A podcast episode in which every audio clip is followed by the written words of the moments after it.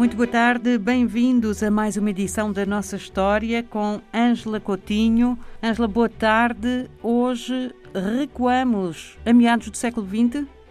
Exatamente, Ana Paula. Boa tarde. Hoje vamos falar da aprovação na Assembleia Nacional Francesa da que ficou conhecida como a Lei Houphouët-Boigny, a 11 de abril de 1946. É uma data importante porque, através desta lei, a Assembleia Nacional Francesa eliminou o trabalho forçado nas colónias francesas, que é um pilar fundamental do colonialismo, não é? Em que contexto é que surge esta lei? Bom, já estamos aqui efetivamente no pós-Segunda Guerra Mundial, uh, começa-se a pôr em causa uh, uma série de questões, uh, inclusive é o próprio colonialismo, não é? Estamos próximos da independência da Índia. A Índia, que era a joia da coroa britânica, obteve a independência nesta altura, na década de 40, e então, em 1946, provou-se esta lei e interessa perceber o que era o trabalho forçado e estava ligado ao Estatuto do Indigenato. Então, é preciso sabermos, hoje em dia, para percebermos muitos dos problemas, não é? Que enfrentam países africanos e não só, asiáticos, eh, onde também se aplicou este estatuto legal, o Estatuto do Indigenato. Era um estatuto que efetivamente não concedia a cidadania a estas populações que, na verdade, tinham sido subjugadas, não é? Por guerras eh, no século XIX.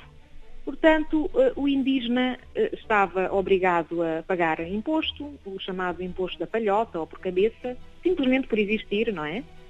E um dos eh, aspectos centrais deste estatuto era o facto de os administradores coloniais, que também tinham poderes judiciais, poderem recrutar mão de obra X dias por ano, pois isto dependia das colónias e também da potência colonial, eh, para trabalho eh, forçado, portanto, não remunerado. E isto foi muito usado para obras. Eh, nas colónias portuguesas foram muito utilizados estes trabalhadores para o trabalho de, carregar, não é? Cargas, para transporte de cargas, não é? E há uma série de outros aspectos.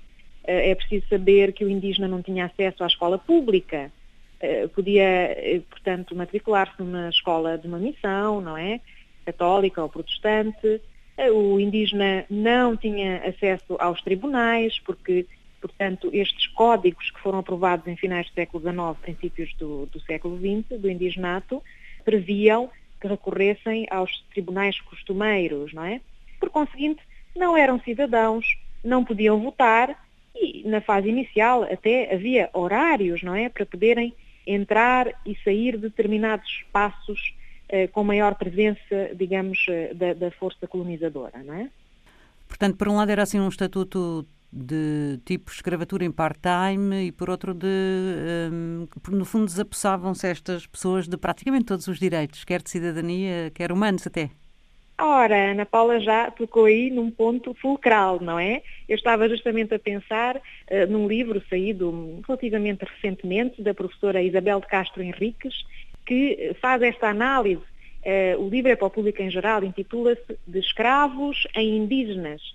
Os africanos uh, já não eram escravos, não é? A escravatura foi abolida no século XIX, através de um, de um processo longo uh, e, e complexo, mas com a aprovação destes regulamentos, no caso das colónias portuguesas foi em 1899, o primeiro regulamento que obriga ao trabalho forçado, e todas as outras colónias tiveram, as francesas, belgas, inglesas, não é?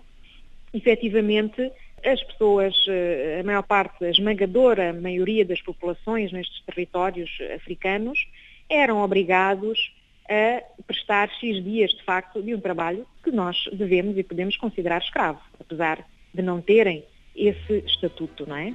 Legal. Ângela, muito obrigada. Até para a semana. Até para a semana, Ana Paula. Boa tarde.